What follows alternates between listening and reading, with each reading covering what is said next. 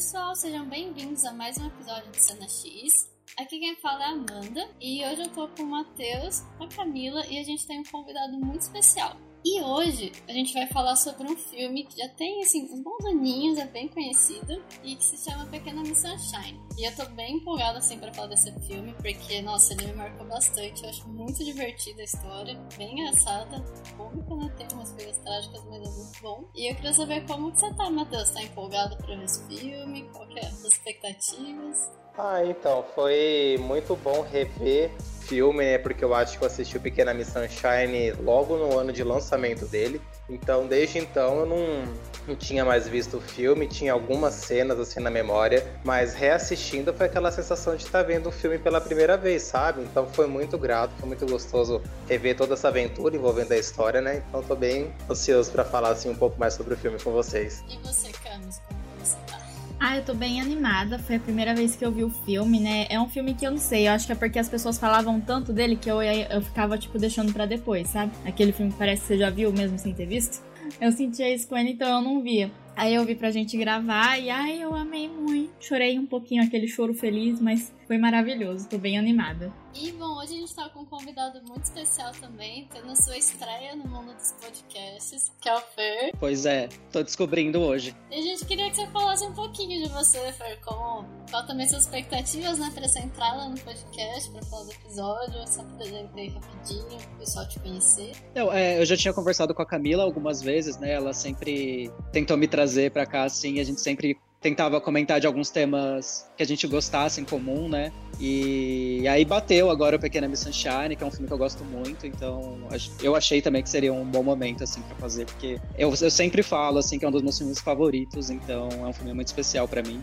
Então eu falo com ele com muito, muita alegria, assim. Bom, e a gente tem uma tradição, né, de sempre que a gente tem um convidado, a gente pede para ele se descrever com umas cinco palavrinhas. A gente quer saber se quais são essas suas cinco palavrinhas, o que te vem na cabeça. Como você se apresentaria, né, para as pessoas, assim, bem rapidinho? Bom, a, a primeira palavra acho que é meio óbvia, que é cinema. Todo mundo que me conhece me conhece por cinema, assim. Então, falaria cinema, sorvete, pizza, pipoca, que são três coisas que eu gosto muito, e blog que eu sempre estive envolvido também, escrevendo. Bacana, e também o Fernando ele tem uma página no Instagram, o Pseudo Crítico, que vive colocando bastante conteúdo interessante, a gente sempre fica interagindo, né, Fernando? Então gosto bastante do seu trabalho, né? Então é, faz tempo que você tá nesse mundo de Instagram, de gerar conteúdo assim sobre cinema, como é que é? De Instagram é meio recente, na verdade. Eu, eu escrevo, eu sempre gostei de escrever crítica isso eu escrevo desde a da época do colégio, assim, quando eu tinha 17, 18 anos. Hoje eu tô com 31.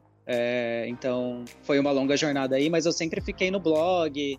É, mas aí o blog também foi perdendo um pouco a força, né, nos últimos anos. Então eu pensei, ah, acho que a, o jeito é partir pro Instagram, é, até para poder postar, ter um lugar para postar esses conteúdos, né? Porque as pessoas não vão chegar no blog, né? Então, eu fiquei um tempo no Facebook, mas também não, não tava rolando muito. Daí eu decidi apostar no Instagram, mas faz um ano mais ou menos. Um pouco mais de um ano que eu tô na com a página é, postando as críticas. E para não ficar só nas críticas também, eu acabo criando uma série de, de outros conteúdos também. Sim, eu adoro o seu perfil também. Inclusive, já votei lá no meu filme de terror. Eu sempre sofro, porque as minhas escolhas nunca vão pro final, sabe?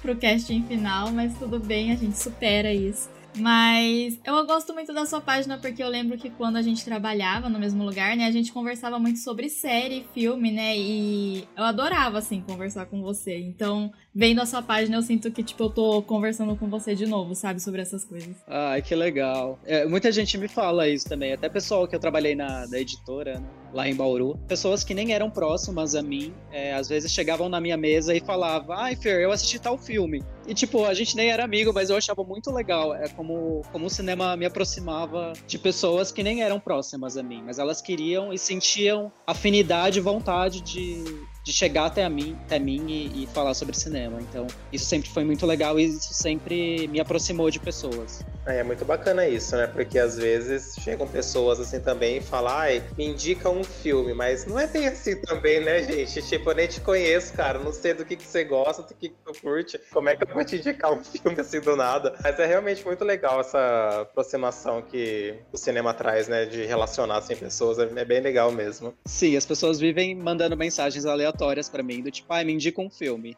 Às vezes não rola nenhum oi, tudo bem. É tipo, ah, me indica um filme. É, não é. É a tua obrigação, né? Aqueles... ah, você é aquele menino que sabe de cinema? Ah, me indica um filme. Uhum, é. Pessoas que são diretas demais, né? Mas é gostoso, isso que é um bom jeito também de você conhecer pessoas, né? E trocando ideias sobre filmes. Ainda mais que quando gosta, é gostoso ficar tipo, conversando assim. É, uma troca, né? Ainda mais numa, numa rede social como o Instagram, é, você acaba encontrando pessoas, tipo, de, do Brasil inteiro, pessoas do Nordeste que você, sei lá, de forma alguma você ia conseguir, conseguir encontrar e elas estão ali trocando ideia com você, tem os gostos em comuns com você, então isso é muito legal. Vantagens de redes sociais, né? Para algumas coisas é bom.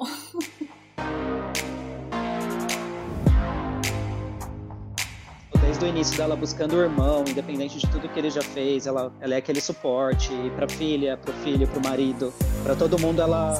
Não, ela foi a única que, tipo, beleza, você tá surtando, tô indo lá de boinha, sentando lá, tipo, tenho sua crise, estou aqui, tá tudo bem, vamos. jornada que eles tiveram até aquele momento, que eu acho que foi o ponto onde todos ali agora se entenderam de uma certa maneira como família, né? Eu falei, chorei, sabe? Tipo, e é muito esse igual realmente aquecer o coração, né? Você termina de tipo,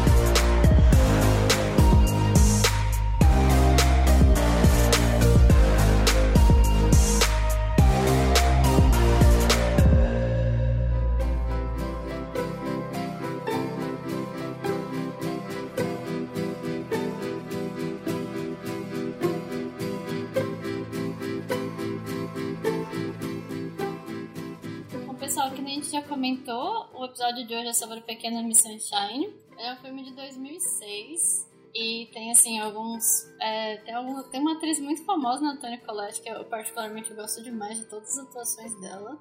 Esse filme já ganhou alguns prêmios, é, inclusive o prêmio de melhor roteiro, do, acho que do Oscar, se não me engano. Ele conta uma história, assim, é um trágico meio cômico, mas bem resumidamente eu vou contar a história. Tem a Olive, que é a menininha do. Sempre aparece no, no pôster, que acho que todo mundo conhece a Olive, que é a Abigail. E ela é uma criança de acho que uns 7, 8 anos mais ou menos. E ela queria competir na, num desses famosos concursos de moda que as crianças são enfeitadas como mini adultos, que tem que desfilar, competir, que é o Pequena Miss Sunshine. E aí elas vão nesse. Ela ganha, entre aspas, um. Ela é convocada a participar do concurso e ela vai com a família. Só que esse concurso, assim, fica em outro estado e aí eles têm todo uma, que- é, um problema de dinheiro e eles têm um, um conflito também familiar, né? Que eles têm um tio, tio da Olive, né? Que é o irmão da Toni Collette. Ele saiu de um hospital, de uma clínica, porque ele tinha tentado se suicidar. Então tá uma- vários conflitos, assim, familiares e no meio de tudo isso eles vão para esse concurso numa Kombi, na famosa Kombi. E aí até eles chegarem nesse concurso tem vários acontecimentos, assim, que...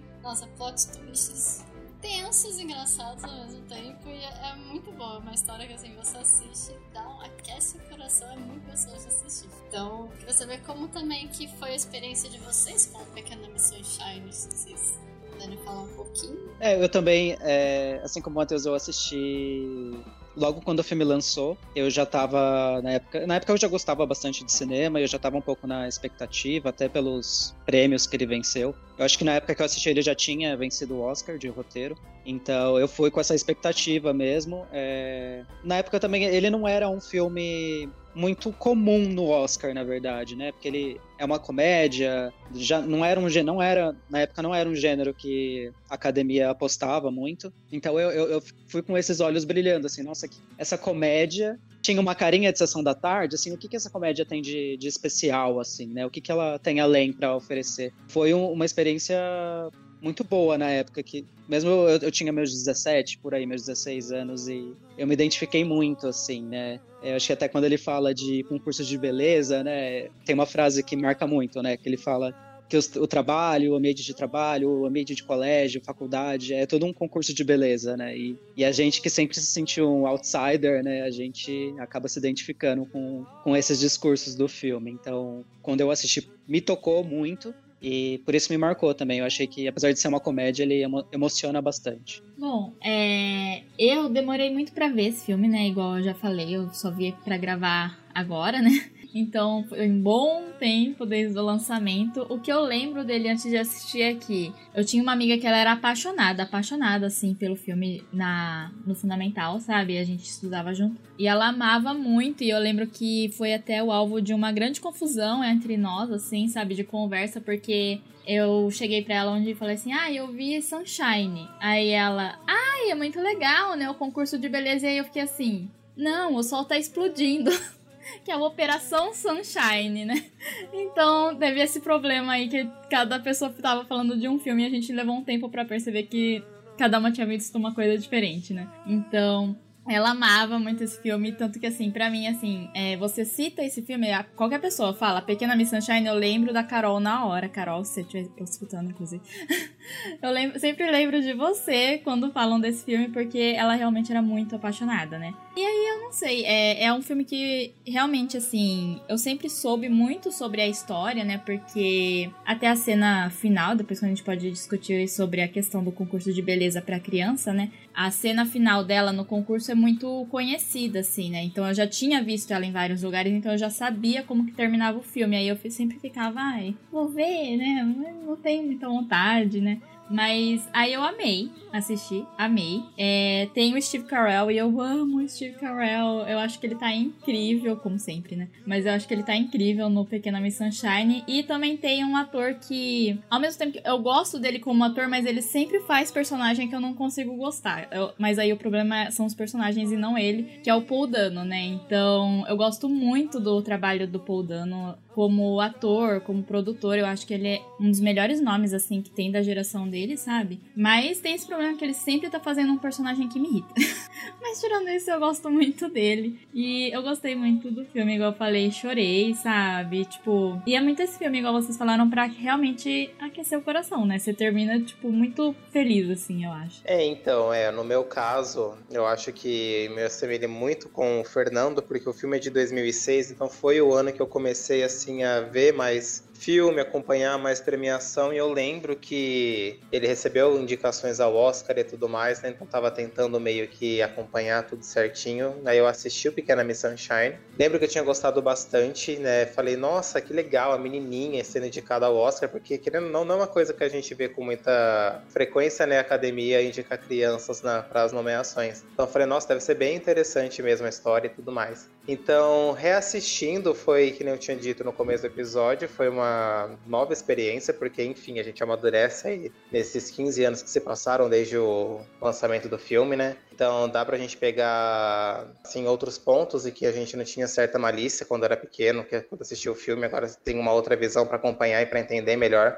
tudo aquilo que está sendo mostrado. Então é um filme assim muito bonito. É, eu acho que ele fala de frustrações, ele fala de sonhos, fala de esperança. Tem todo esse contexto de, de família mesmo, né? Enfatiza muito que não existe família perfeita, realmente não existe. Então eu gosto bastante de, de todo esse contexto que o filme traz para a gente poder refletir, né? E querendo ou não, sempre tem uma coisinha que dá para a gente pegar e analisar para o nosso pessoal. E com Pequena Miss Sunshine não é diferente, né? Então é um filme que realmente é cativante, é, ele é emocionante, sim, muito engraçado em seus momentos que tem que ser engraçado, ele é bem pontual nisso, mas os momentos é, de emoção são realmente bem comoventes mesmo. Então é um baita filme, gosto bastante. Eu lembro que quando eu assisti, eu já, não foi na época que lançou, eu fui assistir acho que lá pra 2010, mais ou menos, um pouquinho mais velha, 15 anos. Mas eu lembro que me tocou muito também a parte quando eles estão no concurso, que aí o pai dela, mesmo do Wayne, vão falar com a mãe dela, tipo, você é a mãe, você não devia deixar ela se expor numa situação dessas. Você não devia deixar, tipo, não quero que essas pessoas julguem a de... E você vê o quão tem essa... Eu lembro que isso me marcou muito, porque realmente, até que nem o Fernando e o Matheus comentaram, às vezes a gente acaba se identificando, né? A gente acaba sendo meio... Se sentindo meio de fora, né, da daquele, sei, daquela sociedade. Por exemplo, você tá na escola, você não se identifica com algumas certas coisas, você sempre se sente meio externo, você se sente meio julgado, principalmente nessa fase quando você tá crescendo, né? E eu lembro que quando eu ouvi eles falando isso, eu fiquei muito assim, falei, nossa, realmente, é, ela tá indo pra um concurso, tipo, ela tem uma visão de que ela tá super feliz com a dança, que é totalmente fora né, do concurso, tem nada a ver com o estilo do concurso, mas ela tava super feliz, super animada e também se sentindo pressionada, né, com o pai dela, de que não, você, você só tem que entrar se você acha que você vai ganhar. Então você não pode ir só por diversão, só porque você quer. E aí chega aquele momento parece que meio que a família inteira tem uma história. Tipo, ela não devia estar sendo julgada nisso, porque ela vai ter. Ela com certeza ia ser repreendida, né? Pelos participantes, por todo mundo. Mas eu acho muito bonito porque vocês viram que ela realmente queria. Então a família respeita isso, apesar de eles falarem, não, não acho que você deveria. Mas tudo bem, você realmente quer participar, então vai, participa e a gente tá aqui. E até que acaba de um jeito muito icônico na apresentação dela. Então eu acho que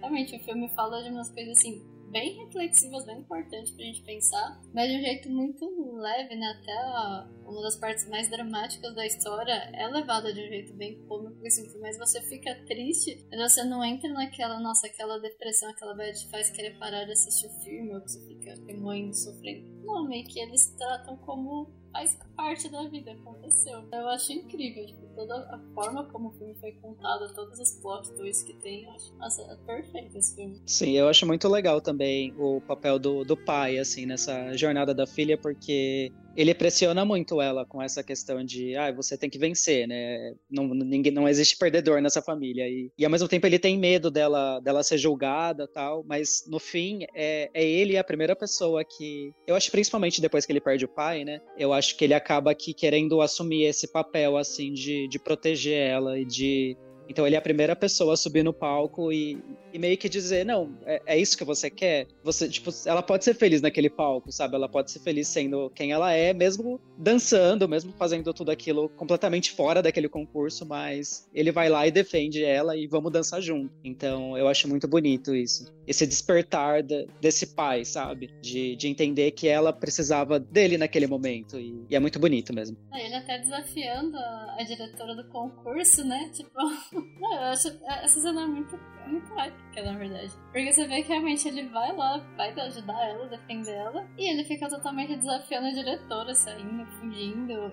É muito bonita essa cena, bem bonita e engraçada também. Sim, é, eu gosto bastante do desenvolvimento do personagem do pai, né? Porque logo no começo do filme é ele dando uma palestra, né, de como ser, ter sucesso na carreira profissional, né, enfim. Aí quando acende as luzes tem tipo três pessoas ouvindo ele numa sala super pequena, né? Então ele tem aquela ideia essa introdução é maravilhosa. É perfeita, é perfeita essa introdução, né? Porque você entende o personagem em dois segundos, né? Tipo, nossa, que fracassado, né? Exatamente. Tipo, o cara falando de sucesso e tudo mais, tipo, onde ele tá, né? Não tem muito espaço para ele. E ele fica nessa, batendo nessa tecla, né? Porque ele tá para fechar um acordo, eu acho, alguma coisa assim com uma pessoa que vai promover o trabalho dele, né? Então ele tá nessa expectativa de que, tipo, não, agora vai dar certo os meus nove passos para o sucesso, alguma coisa assim do tipo, né? E quando eu falei que o filme fala bastante sobre esse negócio de sonho e frustrações, é, eu acho que a figura do pai também é, é bem representada nesse quesito, porque ele tem toda essa questão de que, tipo, ah, a nossa família não pode ter nenhum perdedor, você não pode desistir, que não sei o que, né? Mas foi que nem o Fernando falou, depois que o avô morre, parece que ele dá uma murchada e começa a ter um pouco mais tato humano em relação a tudo aquilo que ele vivencia com a família, né? Então eu gosto bastante, assim, do desenvolvimento do pai por conta disso, né? Porque ele era uma pessoa completamente chata. Ele é um personagem chato, né? Vamos ser bem sinceros, ele é um personagem muito chato. Mas no final do filme você não espera que ele termine daquele jeito, né? Então é muito bacana. É, eu adoro porque eu acho que na verdade o pai dela tava muito adiantado no rolê, né? Porque assim, as coisas que ele fala são coisas que a gente ouve hoje a rodo, né? Várias pessoas assim, ficando rica realmente com o tipo de coisa que ele fala, né? Ele é o, o típico coach, né? É, o coach. O típico coach. Eu ficava vendo, eu ficava, nossa, a gente é muito coach, coitado. Ele tava. Ele era o quê? Um visionário. Gente que não tá entendendo que ele prevê uma tendência do futuro ali, né? Ele é um pioneiro, sim. Mas aí eu gosto, né? Eu gosto do personagem do pai, porque ele, apesar de ser essa pessoa que você sente muita raiva, né? Eu acho que do, de toda a família ele é o que mais incomoda, porque ele realmente não tem tato, né? Ele acha que assim. É só essa questão de, ah, é só você se esforçar, gente. Não desiste, sabe? Que dá certo. E, e você vê o quanto isso prejudica toda a família, né? O quanto eles ficam é, sufocados com tudo isso. Mas ao mesmo tempo, eu consigo ver muito essa coisa de como uma, a, as famílias elas são disfuncionais, mas ao mesmo tempo elas funcionando, sabe? Lógico que tá gerando vários conflitos e traumas ali, principalmente no personagem do Paul Dano, tipo, coitado do menino. Mas eu acho que nessa figura você consegue ver bem isso, né? Que apesar dele ser essa pessoa, ele não tá fazendo, tipo, por mal. Não é porque ele realmente, tipo, quer prejudicar as pessoas, é só que ele quer que todo mundo fique bem, que tudo dê certo. Só que aí ele não percebe que é justamente essa atitude dele que tá fazendo todo mundo ficar muito mal. É, acho que isso fica muito claro na cena da. quando eles estão viajando lá na cafeteria. Que ela vai pedir um sorvete e ele já começa com aquele discurso falando de ai, mas aquela, as pessoas que ganham os concursos tomam sorvete. E aí você vê que ela fica totalmente desmotivada e é bem isso. Ele não fala por mal, ele fala porque para ele não tá errado aquilo. E você vê que a família toda se une, tipo, ah não, então vou comer seu sorvete até que os três conseguem fazer ela, tipo, esquecer isso mesmo. É, é que ele tá pensando, né? Essa coisa que pai tem muito de, ai, ah, faz tal coisa porque vai ser melhor, tipo, as pessoas vão te ver melhor, né? Enfim, jogando já na criança expectativas da sociedade, assim. E todo mundo percebe que assim, moço, não faça isso. Mas eu adoro essa cena porque no futuro, quando a gente tá lá no concurso na Califórnia, ela pergunta, né, pra Miss que tá lá, que ganhou o concurso, ela, ai, você toma sorvete? Aí a moça, lógico, e ainda fala, tipo, o sabor favorito dela, sabe? E aí você vê, tipo, a felicidade dela de tipo, ai, a menina que ganhou o concurso também toma sorvete. É muito fofinho. Não, esse lance que a Camila falou também da, de, de ser disfuncional, eu acho que o lance de Pequena Miss Sunshine também é que não, não é sobre uma família disfuncional, né? São, são pessoas disfuncionais, mas que elas funcionam junto. E tem todo um lance de família, assim, por mais que todo mundo seja meio equivocado às vezes, até na, nas atitudes, principalmente o pai, mas eles funcionam juntos, né? É uma história de família e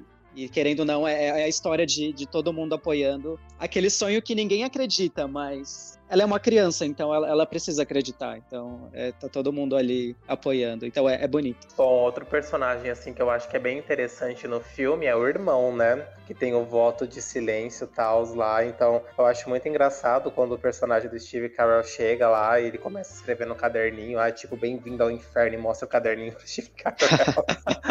Ai, gente, mas é, é outro também, né? Que tem um momento, o ato dramático do irmão também eu gosto bastante, assim. Mas é, ele tem o sonho de entrar pra Força Aérea e tal, né? E, tipo, aleatoriamente ele descobre que é daltônico, assim, né? Tipo, eles estão lá no hospital, a Olive pega aquelas cartelinhas para fazer exame de vista à distância e também o teste de daltonismo. Aí ele surta, né? Porque não pode entrar na Força Aérea, porque ele tem esse problema de visão, né?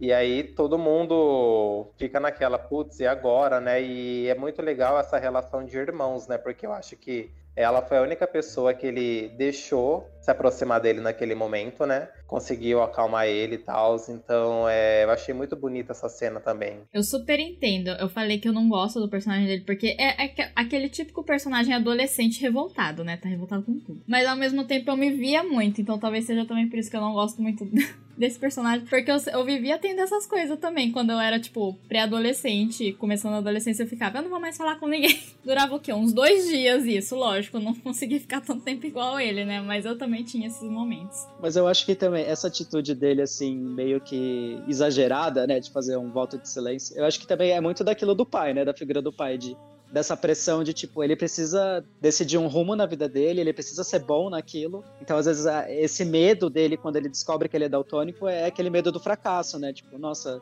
quem, quem, que eu vou ser, sabe? Eu fracassei no, no, único intuito que eu tinha na vida. Então ele já sentia essa pressão que, que era exercida pelo próprio pai também, né? E pela sociedade também. Sim, e é uma coisa que assim, porque é o sonho dele, né? O sonho da vida dele é, é ser piloto, né? Então, realmente é, acho que é bem forte. Eu tenho um conhecido que também o sonho dele era pilotar avião, só que por conta de, acho que o astigmatismo dele era muito alto, aí ele não podia, assim. E quando ele descobriu isso, ele também ficou muito desolado. Então, deve ser bem difícil mesmo você ter um objetivo muito claro, assim, para o que você acha que você deve fazer na vida e você não poder fazer isso, né? Por uma coisa que você não controla, não é uma coisa que tem como você corrigir e ir atrás para melhorar, né? Mas ah, eu gosto muito dessa cena, eu acho ela muito bonita, igual o Matheus falou, por conta da relação da Olive com ele, sabe? Que ela só chega do lado dele e fica lá assim dele. Beleza, vamos, vamos lá, sabe? Ah, ela é muito cativante, né, gente? Não tem como. Ela, ela realmente carrega o filme. Maravilhosa, a Olive, eu amo. Sim, e eu acho muito legal dessa cena também. E você vê que, assim, apesar dela ser a única criança, ela foi a única que soube lidar de um jeito bom pro Dwayne. Porque você vê que nem eles pararam o carro, ele saiu gritando e já foi a mãe obrigando, mandando ele voltar pro carro. Tipo, os adultos, sabe? O que a gente faz? Não, vem aqui, meio tentando usar autoridade, coisa assim. Tipo, não, ela foi a única que, tipo, beleza, você tá acertando, tô indo lá de boinha, sentando do lado, tipo, tenho sua crise, estou aqui, tá tudo bem, vamos. Foi, tipo assim, é o comportamento mais adulto, mais pacífico de uma criança. Então é bem bonita essa cena. E eu acho que até também tinha, além né, de ser o sonho dele, que dá pra entender o motivo né, de ficar super frustrado, eu lembro que a mãe dele também tinha negociado com ele pra ele na viagem se ia, ia deixar, acho que ele fazer uma aula de. Não lembro agora que aula que era, né? Preparatório de cadetes. E aí você fica tipo, a hora que ele descobriu que ele não podia mais, ele não ia nem poder mais fazer isso, sabe? Ele tinha ido na viagem, graças que ele tava ganhando quando ali. E é muito bom, né? Você vê a desolação, assim, na cara dele. A hora que o Steve Carell fala, né? Tipo, você, se você é daltônico, você não pode pilotar. E aí a cara dele, assim, muda totalmente. Dá muita dó, gente. Que dó. Eu fiquei com muita dó dele. Nossa, é. Aí também o Steve Carell não teve tato nenhum também para falar a notícia pro menino, né? Foi pá, joga assim na cara dele, tipo, se lida com a situação, né? É, então, mas é que eu acho que é, é do personagem dele, né? Porque também, tipo, eles estão na mesa, eles no começo eles estão lá na mesa fazendo a janta lá deles. Aí a Olive pergunta: "Ai, mas por que você tá assim, né? Que ele tá com o curativo ainda no pulso". Aí ele: "Ai, é porque eu tentei me matar, sabe?" E aí todo mundo fica assim, a gente vai falar para ela o que isso significa. E ele tá super tranquilo, tipo, é um problema que para ele não tá existindo. E aí tá todo mundo com esse problema de não podemos falar para ela. Ela vai perguntando as coisas com inocência de criança, né? Ela vai recebendo as notícias, ela vai rebatendo com pergunta também, tipo, ela, ele fala que tava apaixonado por um outro homem, ela, por um outro homem? Que não sei, sabe? É muito engraçadinha essa cena, né? E ele vai falando que não sei o que, e o pai tem aquela existência que não é para ele falar nada, mas aí a Toni Collette, né, personagem dela já fala que de qualquer jeito ela vai saber mais cedo ou mais tarde, que seria bom ela já saber naquele momento. Então, essa cena onde a gente tem de fato todos os protagonistas reunidos pela primeira vez é muito engraçada e é muito bonito também. Assim, eu acho bem legal essa cena. Bom, mas outro personagem assim também que eu acho que é o pivô assim da história para que tudo dê certo é o próprio personagem da Toni Collette, né, gente? Porque é aquela mãe que tá disposta ali a ajudar a filha que, né, é, tá num relacionamento que não tá lá aquelas coisas, mas mesmo assim tá com o marido, né? Então, eu acho o personagem dela, assim, bem importante na história como um todo. Tanto é que ela acaba concordando com o plano lá do hospital, né? Enfim, fazerem o que eles fizeram.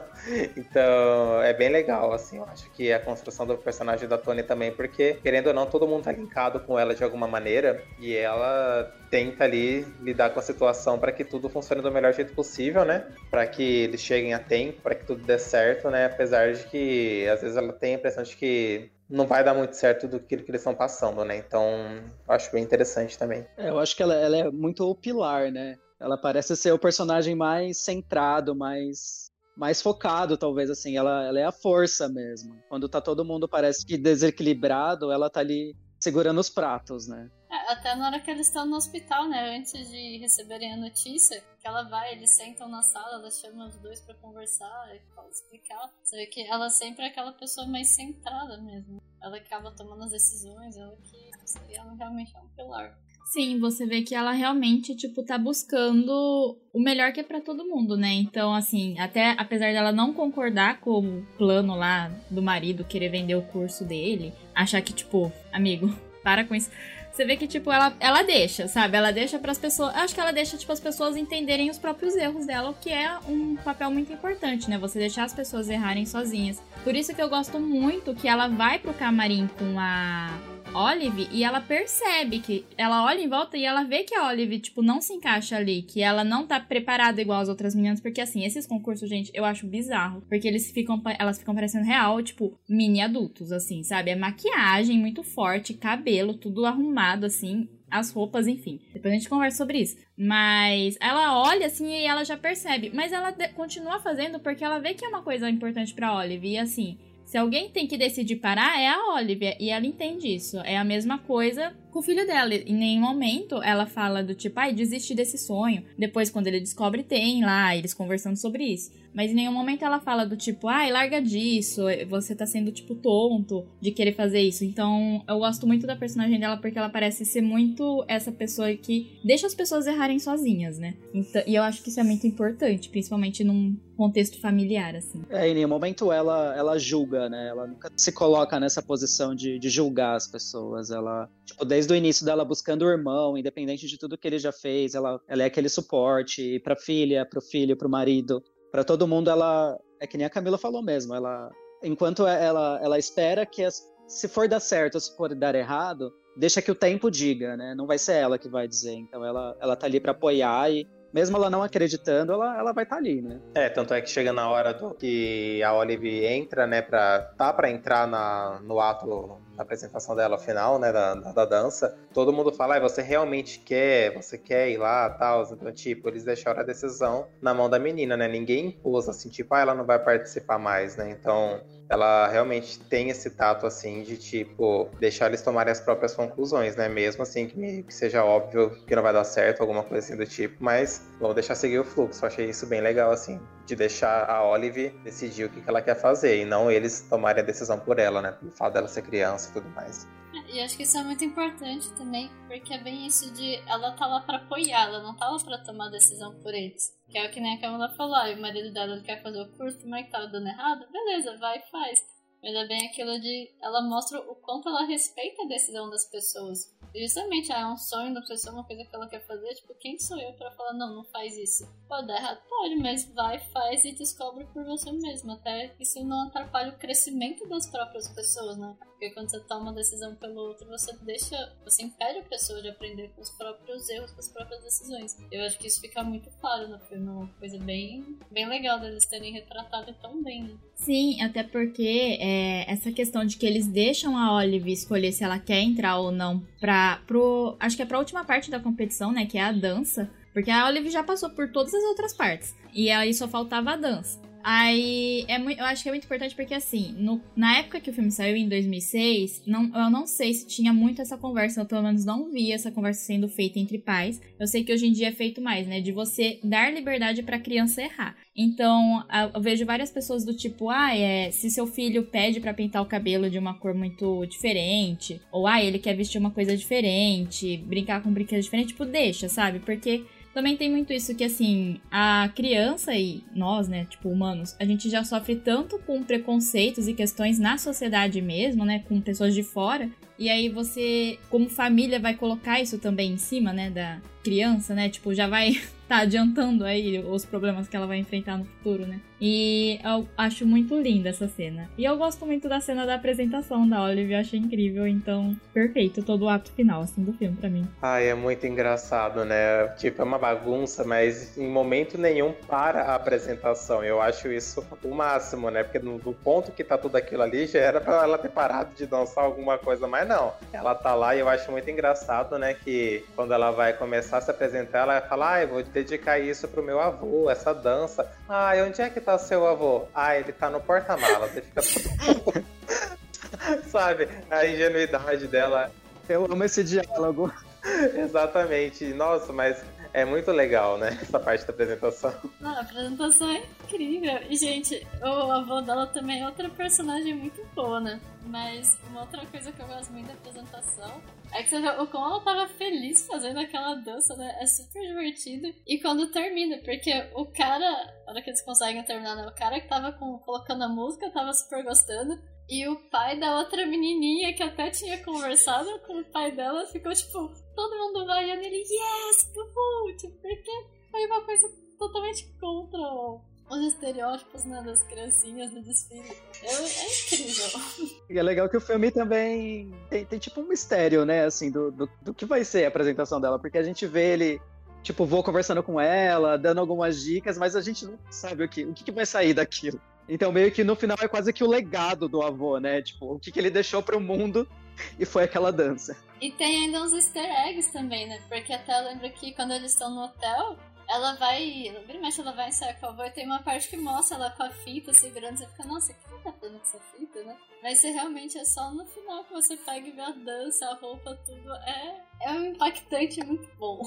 E até a Miss, né, com quem ela conversa lá, que já venceu o concurso, ela tava gostando. Tipo, era só algumas mães que aí as mães estavam tirando as filhas, mas não parece que as filhas estavam, tipo, desgostando, né? E a, organizadora lá do evento que ficou ultrajada.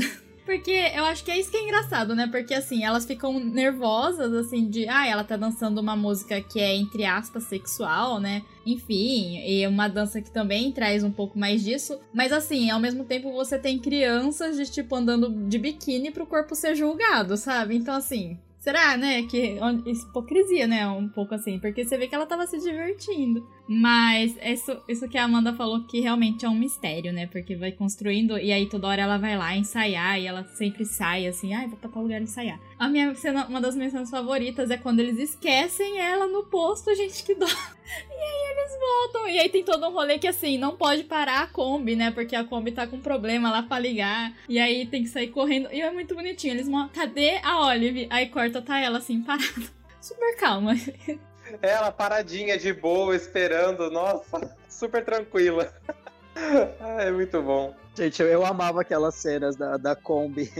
A Kombi na maior velocidade, eles tendo que entrar e a galera correndo, e um entra e segura a mão do outro, enquanto os outros têm que puxar atrás, tipo. Não, exatamente. Eu acho que a Kombi ela é um personagem à parte dessa família, né? Ela pode ser considerada o sétimo membro ali, porque, gente, o que que acontece, né? Quebra a embreagem, depois tem todo o rolê deles ligar o carro no tranco, cada um vai entrando correndo depois. Mas eu acho melhor é quando dá problema na buzina, aí eles vão viajando com a buzina disparada assim toda hora. é muito bom.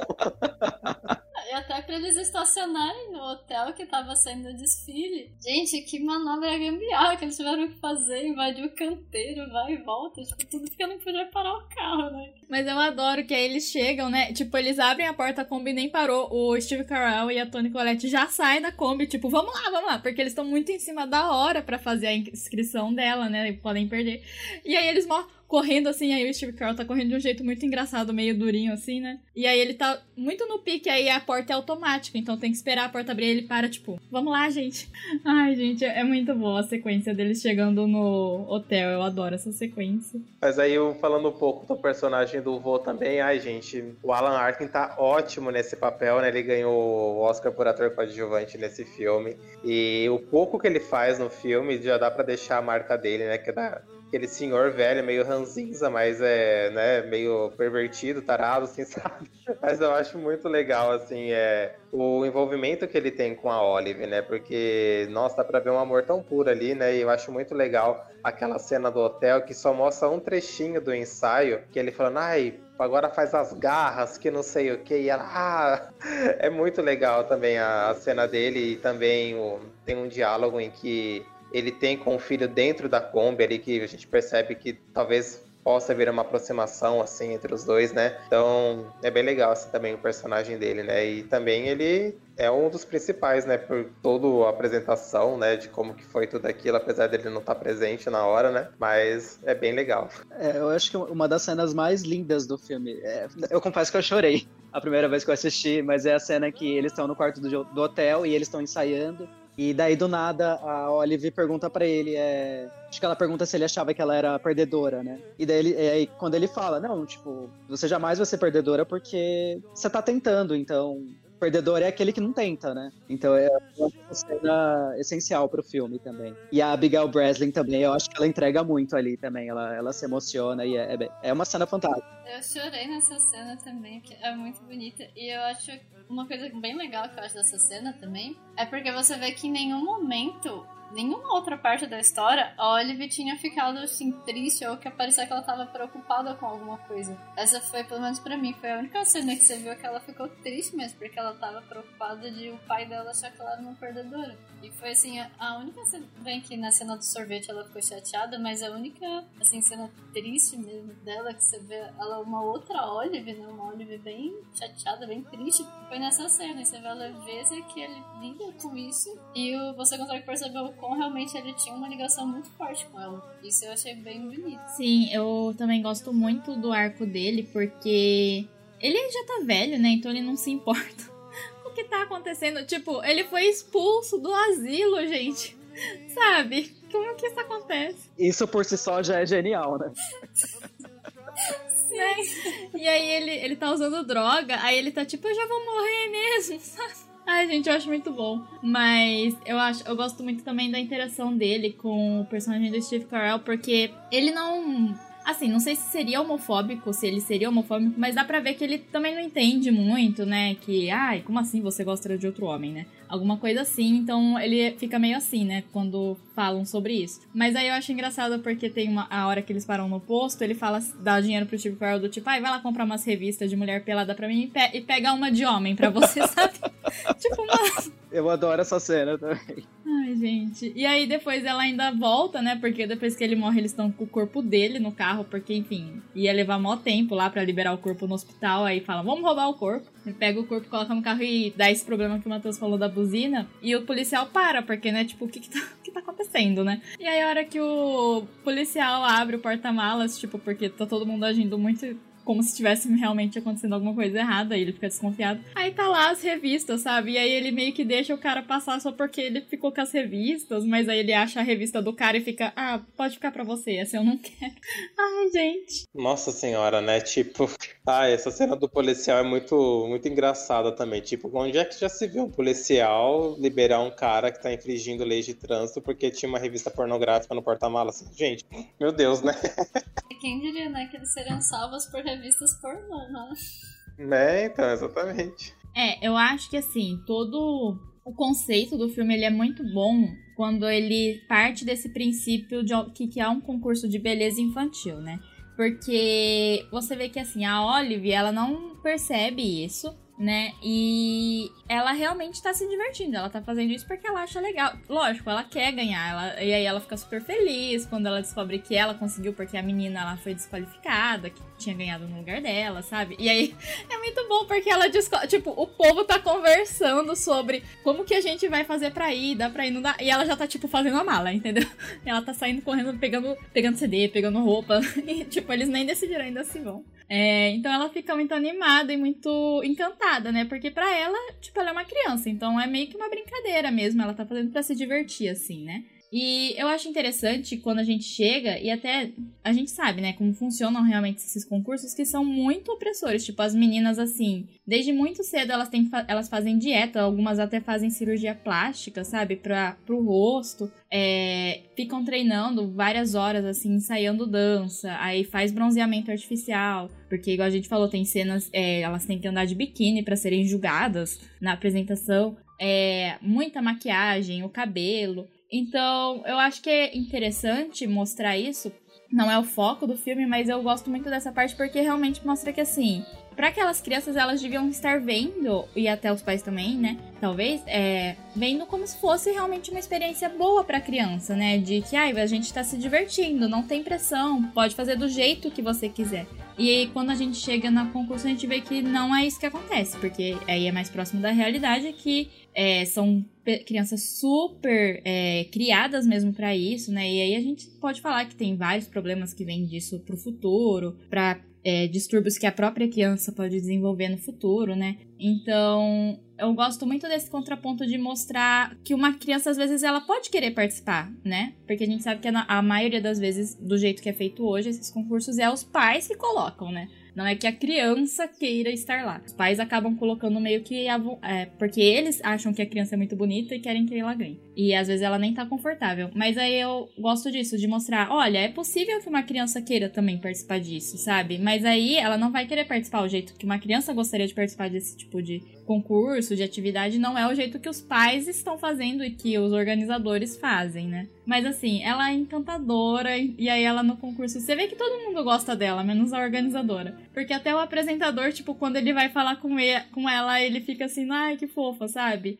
Pode ser um pouco porque ela é muito diferente eles são meio. Ai, coitada. Pode ser. Mas eu prefiro pensar que é porque ela realmente é muito encantadora e todo mundo gosta dela. Não, e detalhe é que, pelo menos os reais, assim, porque essas meninas que aparecem no filme, elas realmente participam de concursos, são, são verdadeiramente participantes de concursos infantis. Tanto as roupas que elas usam, as maquiagens, é, os talentos que elas mostram são das próprias meninas mesmo. Então eles foram lá no local tal. Então é tudo, entre aspas, real. real. Ah, eu não sabia disso. Também não, mas e é bem chocante quando você para pra ver. Porque até a postura dessas crianças, elas não têm uma postura de criança, elas realmente são adultizadas, é como se fosse um mini, um mini adulto lá competindo. Você vê elas tipo, toda com a maquiagem, tem acho que aquela menina loirinha que ela vai desfilar, ela vai toda tipo dançando, aí ela para, fica posando, você fica, gente, criança não deveria estar fazendo isso, tipo, criança deveria estar sendo tratada e vivendo como criança. E isso é realmente sensacional da Oliver, porque você vê que a ela quis participar, foi. Ela fez uma dança que era sensual, a música era sensual, mas ela foi muito muito na inocência de uma criança. Você via, tipo, a espontaneidade dela, meio bem aquilo, não selvagem, vai, tipo, ah, o lado selvagem, espontâneo da criança. E você vê que as pessoas que gostaram eram pessoas assim, tipo, o cara que a filha sempre participava, ele não gostava, a família que ela, tipo, não, você tem que ir se divertir. O avô que é super carpe diem, faz o que você tem vontade. E quem que não gostou? Foi a as pessoas, mães das crianças, que, ai não, todas têm que estar que nem uma princesinha, porque tem que ganhar o concurso.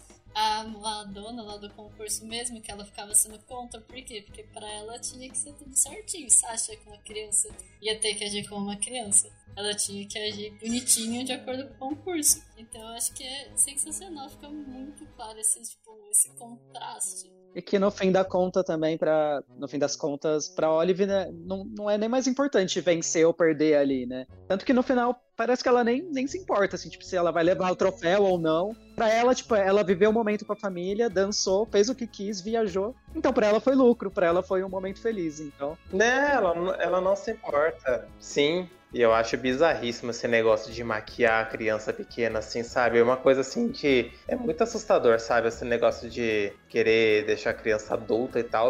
Eu acho que esse contraponto do filme eu acho bem interessante, porque na real eu acho que ele meio que alfineta todos esses concursos de infantis, né, que acontecem lá. Porque eu acho que lá é muito mais forte aqui no Brasil esses concursos de de criança, né? Enfim. Porque eu acho que o real mesmo seria muito mais interessante elas participarem como se fossem crianças, que é como a Olive participa, né? Ela não tem uma super produção de figurino, de enfim, de outras coisas para poder participar, né? Ela vai lá com o que ela tem, com a cara e com a coragem, né? Eu acho que esse negócio assim da apresentação dela, por mais que a música seja sensual e tudo mais, porque nem a Camila falou, eu acho que é meio que uma alfinetada, porque tirando isso, todo o resto do concurso tem esse negócio da erotização erotização da criança, né? Dela de biquininha, que não sei o que e tal. Então, tipo, por que chocar com a apresentação dela? Entende? Por mais que ela tenha se apresentado com toda essa questão de inocência, de não saber os movimentos que eles representam e tudo mais, eu acho que é uma ideia muito legal e feliz assim, do filme mostrar isso e querer, sei lá, meio que dar uma cutucada nesses concursos, enfim.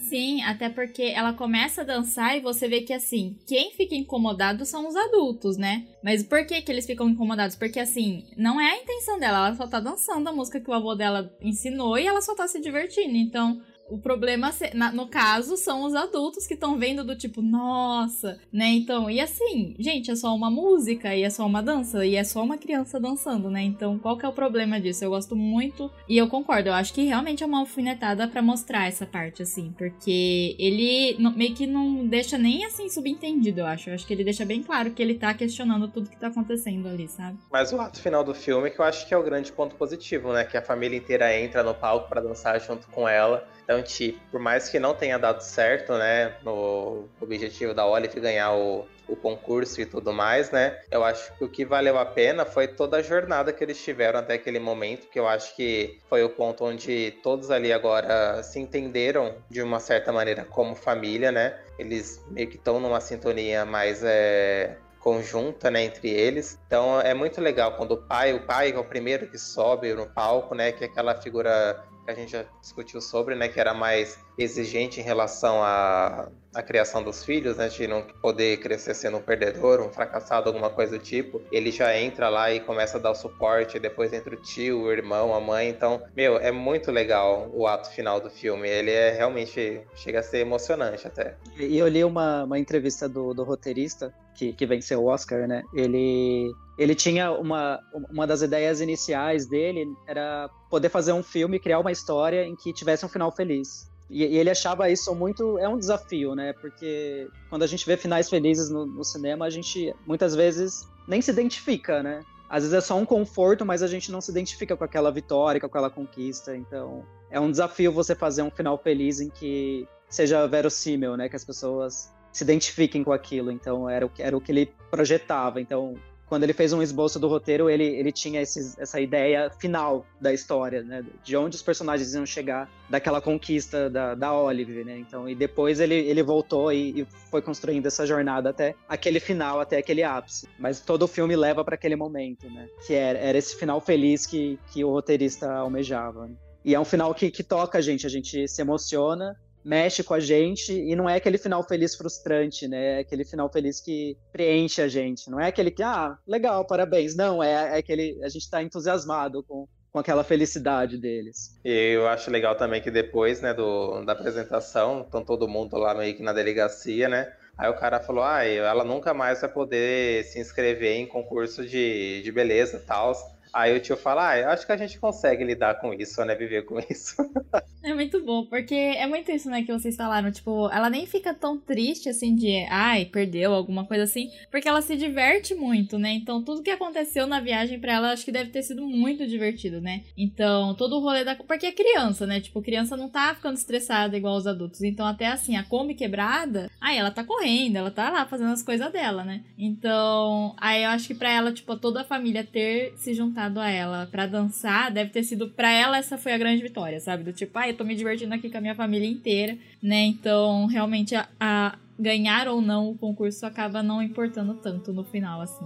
Ainda mais que nessa cena foi meio que uma das únicas cenas em que todo mundo da família se juntou, assim, por livre e espontânea vontade e se divertiu com o que tava fazendo. Porque era o que nada disso acontecia antes, né? Sempre que eles se juntavam, principalmente na cena da. que quando eles estão comendo, né? Na primeira, bem no comecinho do filme, é todos, todo momento eles estão brigando, ou é discutindo por alguma coisa, ou reclamando de dinheiro, reclamando do carro, de assim, qualquer motivo de briga. E não, nessa cena Sim, eles podiam ter só deixado a Olive que ela ia perder, eles iam tirar ela do palco, mas não, todo mundo foi lá, se jogou e você viu que todo mundo ficou feliz no fim. E realmente, ninguém tava nem aí pra ter sido expulso, pra ter passado vergonha, ou que seja. Eles estavam só aproveitando e se divertindo como uma família junto mesmo. É, eu acho que assim, o filme ele traz essa mensagem de do que a gente espera, do que, que possa vir a acontecer, né? Às vezes pode dar certo ou não. Eu acho que é uma linguagem é, fácil da gente compreender e levar para nossa vida assim como um todo, porque trabalha essa questão que nem o irmão queria fazer parte da, da Força Aérea, a Olive queria ganhar o concurso, né? O pai queria ser um coach de sucesso,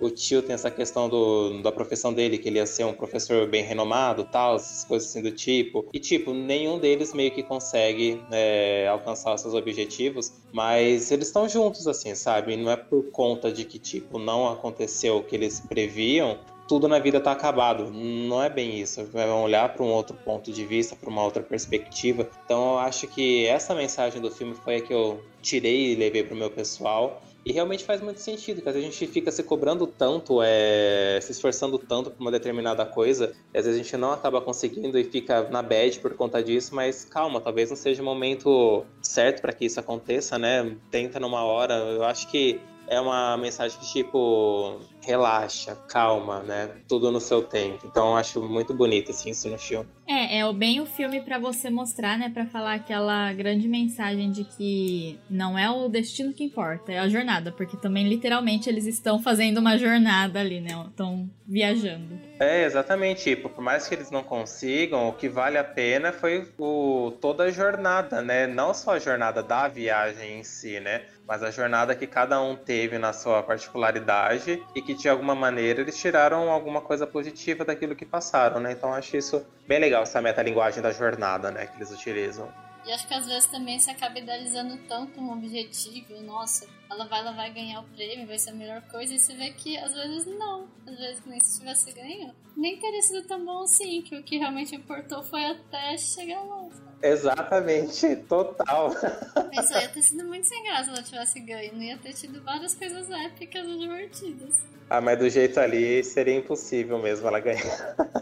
Mas eu gosto, eu gosto assim quando tem filme que tem alguma competição e a pessoa que a gente tá acompanhando mais não ganha, sabe? É muito raro eu ver algum que eu fico, ai, devia ter ganhado, né? Mas, igual, por exemplo, o que me vem na mente agora é as apimentadas. Não tem nada a ver com esse filme, mas é que elas também não ganham no final. Mas faz muito sentido elas não ganharem. Seria estranho elas ganharem, né? Então, porque eu acho que assim, o filme não é sobre ganhar ou perder, né? Esses filmes, assim, é sobre outras coisas que eles estão querendo conversar. E eu acho que essa é a graça, né? Porque realmente, é, a gente sabe, assim, Desde a introdução a gente sabe que a Olive não vai ganhar, sabe? É triste, mas é a, a, verdade. Porque a gente sabe como são esses concursos. Então, seria muito estranho e eu acho que ia quebrar muito, assim, todo o fluxo do filme se, ai, ela ganhasse, ou se, por exemplo, ai, ela não ganha, mas teve algum reconhecimento lá, alguém veio para ele e falou assim, ai, continua a carreira, sabe? Alguma coisa assim. Eu acho que ia ser muito esquisito. Aí ah, até o Pequena Miss Sunshine 2, a vida de uma campeã, alguma coisa assim do tipo, eu já pensei. Não, mas eu acho que é justamente isso que a Camila falou. Acho que o que torna o filme tão doce, acho que é a gente, desde o início, saber que não vai dar certo, que não é, que ele não é o lugar para ela. Mas mesmo assim a gente vai, vai na fé junto com ela, né? A gente vai com o coração. E é, eu acho que o filme fala muito sobre, sobre per perder e vencer, né? Eu acho que se ela.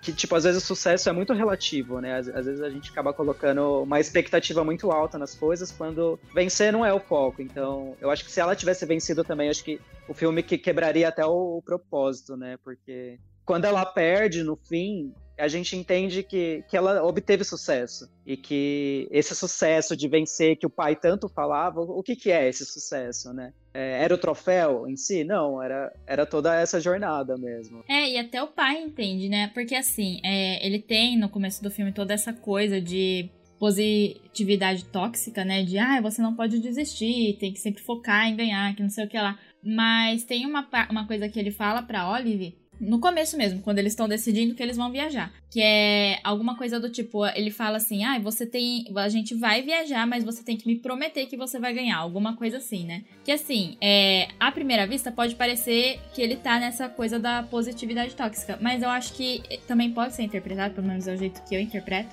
Que é passa uma coisa sempre como se você fosse ganhar. Não é uma coisa do tipo se cobrar para ganhar, mas tipo, haja como se você já tivesse ganhado, entendeu? Que é uma coisa que eu vejo o Neil Gaiman fala, né? Que uma vez ele falou isso em uma, uma palestra que ele deu, que ele sempre age mesmo quando ele não sabe do que o que, que ele tá fazendo, que ele tá inseguro, ele age como se ele fosse o melhor cara do mundo naquilo pra, tipo, conseguir passar por isso, né? Então, eu gosto muito desse conselho que ele dá pra. Que, essa fala que ele dá pra Olive, que para mim é muito isso, sabe? Do tipo, porque se você fica muito focado em só eu tenho que ganhar, eu tenho que ganhar, e se cobrando para ganhar, aí que você pode acabar perdendo mesmo. Tanto perdendo na questão, igual a gente tá falando do concurso que ela perde, mas perdendo toda a experiência, né? Então, se você já entra do tipo, não, vou ganhar, entendeu? Já tá, já tá comigo, eu acho que você acaba também aproveitando mais igual ela aproveitou, assim, toda a coisa, em vez de ficar paranoica de, ai, gente, eu tenho que fazer aqui, eu tenho que ser certinha, sabe? Você via que ela não tinha essa preocupação, porque na cabeça dela ela já era excelente. É bem aquilo de você acreditar no que você tá fazendo, né? Foi nessa parte ele pergunta para eles decidirem, porque ele fala, você vai ganhar o concurso, você acredita? A hora que ela fala sim, eles falam, beleza, então a gente viaja. Que é bem isso, né? Se você não acredita em você, então por que, que você vai começar se você você já sabe que não vai dar certo. E, ah, eu até, na verdade, você falando sobre competição, eu até pensei em outra coisa, que para mim soa também um pouco uma alfinetada nessa questão de se você for ver que nem a Olive, ela, lógico, ela queria ganhar, tava competindo, mas você vê que ela não tava competindo com as outras crianças, que nem Tipo, nitidamente o objetivo das outras meninas era ser a melhor do concurso, era ganhar, ter a fama, tudo. E a Olive, mesmo quando ela tá competindo, ela tá desfilando, parece que ela. Parecia que isso não era o objetivo principal dela, porque realmente ela tava aproveitando, ela tava fazendo o que ela queria, do jeito que ela queria. E eu sinto que, pelo menos assim, estereótipos, né? Estados Unidos a gente sempre vê muito aquela história da competição, porque se sente o melhor. E principalmente um concurso de moda, né? Quem que vai entrar pra, assim, só porque quer participar, não porque quer ganhar. Então eu senti, foi uma das impressões que eu tive também, que eles forçaram um pouco tanto essa parte não saudável da competição, mas você tá competindo com quem, sabe? Que você vai ganhar disso? É, eu concordo muito, porque realmente lá nos Estados Unidos eles têm muito essa coisa, né, de vencer, ser os vencedores, né? Pra eles tudo é sempre um concurso de alguma coisa. E eu acho que é muito bom essa parte que, igual você falou, né, que ela tá lá só porque ela quer tá. Eu amo muito isso, né, porque assim, até trazendo pra nossa vida, né, a vida, assim, de adultos, quantas coisas a gente, tipo, deixa de fazer porque a gente fica, ai, mas que, que eu vou ganhar com isso, né? É, ai, que benefício vai me trazer? Pô, a gente deixa, né? Porque, ai, vou fazer isso só pra fazer, só pra aprender a fazer uma coisa que eu não vou usar, alguma coisa assim, né? E não para pra pensar muito no divertir, é, na diversão, né? No que você, que é importante sim você fazer uma coisa só porque você se sente bem fazendo, que é o caso dela. Ai, Olive perfeita. E ela é muito fofinha. Ah, é, é, eu acho que a gente não comentou muito do, do Steve Carell, né? Falar também que eu, gostava muito dele também. Eu sempre gostei muito dele, eu sou muito fã de The Office. E foi, foi muito diferente para mim ver ele naquele papel, assim. Acho que é muito. É um, personagem diferente do que o ator faz, né? Ah, eu não, não sei, eu acho que ele, ele traz. Eu, eu, eu, eu, tinha pesquisado também que ele, na verdade, foi escrito pro Bill Murray, que também é um outro ator de, de comédia, mas que tem aquela comédia meio amargurada, né? Uh, meio melancólica, ele tem um tom melancólico. Mas é, engraçado quando o papel é, é escrito por um ator específico, mas daí vem outro e você não consegue imaginar outro ator fazendo aquilo. E eu sinto muito isso do, do Steve Carell nesse papel, assim, por mais distinto que seja, eu acho que ele se encaixa tão bem na, naquele perfil é, que ele traz essa melancolia, esse humor. É, eu acho que ele é um ator que sabe dosar isso e, e eu acho que para mim é um dos grandes papéis dele ele carrega uma tristeza, né, durante todo o filme, mas ao mesmo tempo também tem uma cena que é muito legal, né, no final, quando ele conversa com o Paul Dano. Eles estão no hotel, acho que não era no hotel, e eles estão na, na frente do mar tal, e eles conversam sobre os concursos. E acaba rolando uma, uma afinidade muito bonita entre os dois também, né, eles acabam que se, se entendendo ali. É, parece que os dois são dois seres tão machucados, né, eles são dois homens ali fragilizados, que se veem muito opostos também à figura masculina do pai, né? Essa até masculinidade tóxica, né? Eles não, não, são, não fazem esse perfil. E, eles acabam que se entendendo ali. Eu, eu, acho bonito a relação dos dois e pra mim é um grande personagem também. Sim, eu concordo. Eu também amo Steve Carell. É, eu também adoro The Office. Mas assim, eu acho que ele, realmente, eu não consigo imaginar outra pessoa nesse papel dele no Pequena Miss Sunshine. Porque eu gosto muito do trabalho dele também como drama, sabe? Eu acho que ele faz drama muito bem, o Steve Carell, né? E no Pequena Miss Sunshine ele tá incrível, assim. É... Igual você falou, Fer, ele carrega uma hora triste o filme todo, assim, e você vê só pela postura dele, tipo, o que, que ele tá sentindo, né? E eu gosto muito da relação dele com o Paul Dano, porque desde o início, na verdade, né, você vê que eles meio ficam assim, né? Porque ele chega, a Tony Colette vai lá buscar ele no hospital, porque ele tá recebendo alta depois de tentar se matar. E ele já chega e já tá tendo um monte de treta. Tony Colette discutindo com o marido, pessoa gritando, que não sei o que lá. E ele tá sentado do lado do Paul, do tipo, tá tudo bem? E aí o Paul, tipo, não. Então você vê que eles criam muito essa relação, né? Tipo, os dois estão lá assim, apenas. Gente, o que vocês estão fazendo? Ele é meio que obrigado a ficar no quarto com o Paul Dano, né? Porque não tem outro espaço na casa, então, ó, esse aqui é o canto que tem. E o Paul Dano não fala, então ele não consegue conversar. Sim, e é porque ele tem que ficar em vigilância, né? Porque ele pode tentar se matar de novo, essas coisas. E aí o Paul Dano, tipo, ó, eu vou dormir, tenta não se matar. enquanto eu estiver dormindo, por favor, né? Então, aí a relação dele é muito boa, muito boa. Eu gosto, assim, da hora que ele explica, né? Tipo, porque a Olive pergunta, ai, mas por que, que você tentou se matar, né? Que não sei o que lá. E ele conta todo o rolê que aconteceu com ele. E eu gosto dessa parte porque é, eu acho que ainda tem algumas pessoas muito esse estereótipo de que a pessoa que tenta o suicídio, ela é um fato, né? Tipo, ai, porque, sei lá, a mulher largou, largou, largou dele e aí ele não superou e se matou. Só que nunca é uma coisa só que acontece, né? É uma série de fatores e consecutivos que vai acarretando um sentimento que aí a pessoa acaba tendo essa atitude. E eu gosto que ele vai contando tudo, né? E é, é muito interessante você ver assim o quanto ele se sentia sozinho sempre, né? A hora que ele conta essa história, você percebe que ele sempre se sente sozinho. Então eu acho que a proximidade dele com o Paul Dano vem muito disso também, porque o Paul Dano também te, me parece muito que ele tá se sentindo deslocado. Porque, enfim, é adolescente, né? a maioria dos adolescentes se sente mesmo deslocado na família, né? Então, todo jeito, assim, você vê que ele sempre tá meio distante, aí eu acho que os dois se encontram, assim, sabe? Tipo, ah, estamos os dois deslocados aqui nessa situação toda, vamos ficar juntos. Adoro a relação deles. Sim, e nessa parte da mesa é muito legal também que ele começa a explicar pra Olive o motivo, né, do que ele tentou se suicidar, ele vai contando a história lá, foi por isso que você tentou se matar? Ele, na verdade, não, aconteceu tal, tal, tal coisa. Tá, foi, mas agora foi por isso que você tentou se matar? Também não, aconteceu mais isso, isso, isso, né? Então tem essas camadas, assim, da, que a gente vai conhecendo um pouco mais do personagem, né? E eu também, quando apareceu a primeira cena dele, né, que ele tá lá no hospital, sentado, eu falei, gente, é o Steve Carell? Eu fiquei na dúvida, sabe? Eu não sei, por algum momento eu falei, gente, parece o Steve Carell, mas será que é ele mesmo é algum ator que parece ele? Sabe? Fiquei meio assim desnorteado. Mas é realmente, eu gosto bastante também desses contrastes que esses atores têm, né, que saem sai muito bem na comédia e se sai muito bem no drama. Eu acho que o Steven Carell é um ótimo exemplo disso, né? Não, não conheço assim muitos trabalhos dele, mas o pouco que eu já tive contato tanto na comédia quanto no drama eu curti bastante. E não sabia que o papel foi escrito para o Bill Murray, que nem o Fernando tinha comentado, e o Bill Murray é outro também, assim, que, tipo, ele manda muito bem na comédia, mas o drama também, ele é maravilhoso. Então, gente, eu recomendo mais uma vez, assista Encontros e Desencontros, que esse filme é perfeito.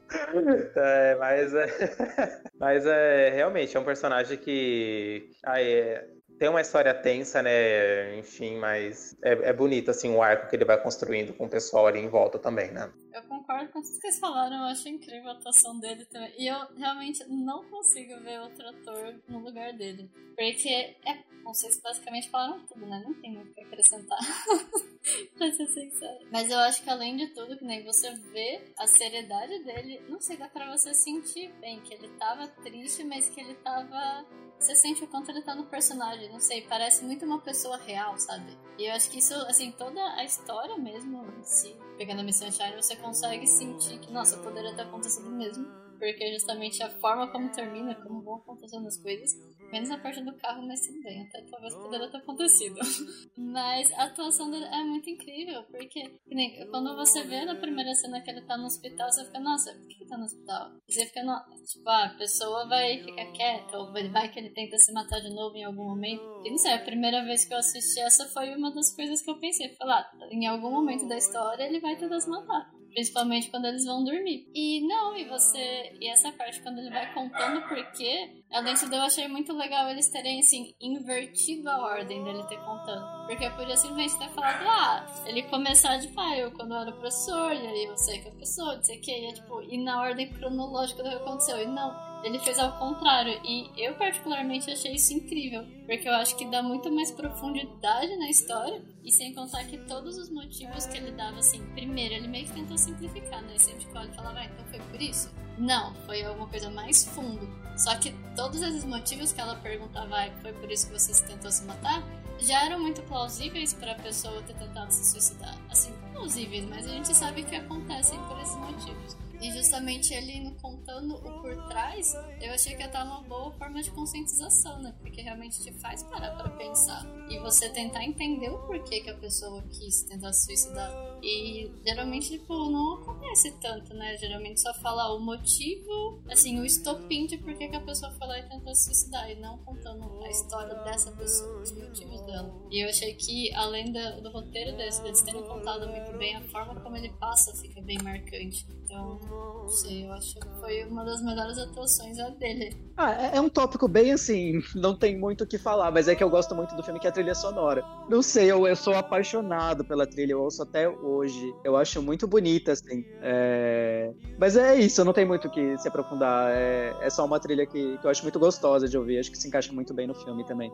Não, mas ela é, eu tava vendo ela aqui em casa, né? O filme aqui em casa. E aí, direto, eu, ta, eu pausava ele assim, porque eu, precis, eu queria colocar, eu abri o Shazam no celular para tentar ver qual era a música.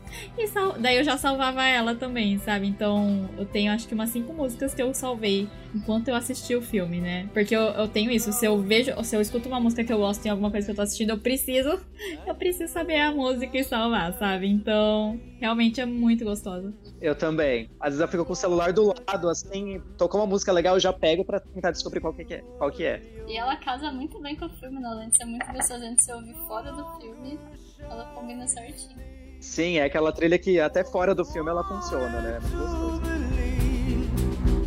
Just ask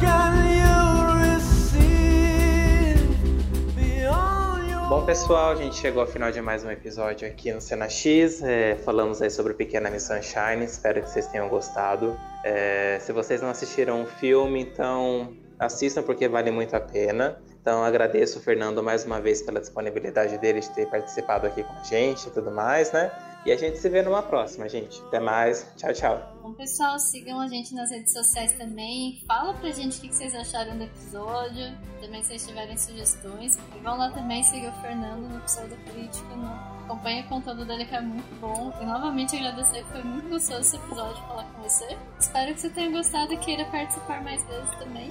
E até uma próxima, pessoal. Eu que agradeço o convite. Fiquei muito feliz também. Era um filme que eu, eu gosto bastante. Então, fiquei feliz que deu certo e foi muito gostoso. Sim, a gente também gostou muito da sua participação, Fer, então tá super convidada pode vir, né? Vamos fazer mais episódios. E, igual todo mundo já falou, vamos lá conferir, porque o Fer, além de fazer as críticas, listas, né? Ele faz post de aniversário também. Mas ele tá sempre postando umas coisas muito legais nos stories, né? Montando os filminhos, é, templates, joguinho. Inclusive, eu sempre estou, porque eu nunca consigo acertar todas as alternativas, mas tudo bem, a gente chega lá um dia. Então, vamos lá conferir o perfil dele, que é incrível. Muito obrigada, Fer, por ter participado hoje.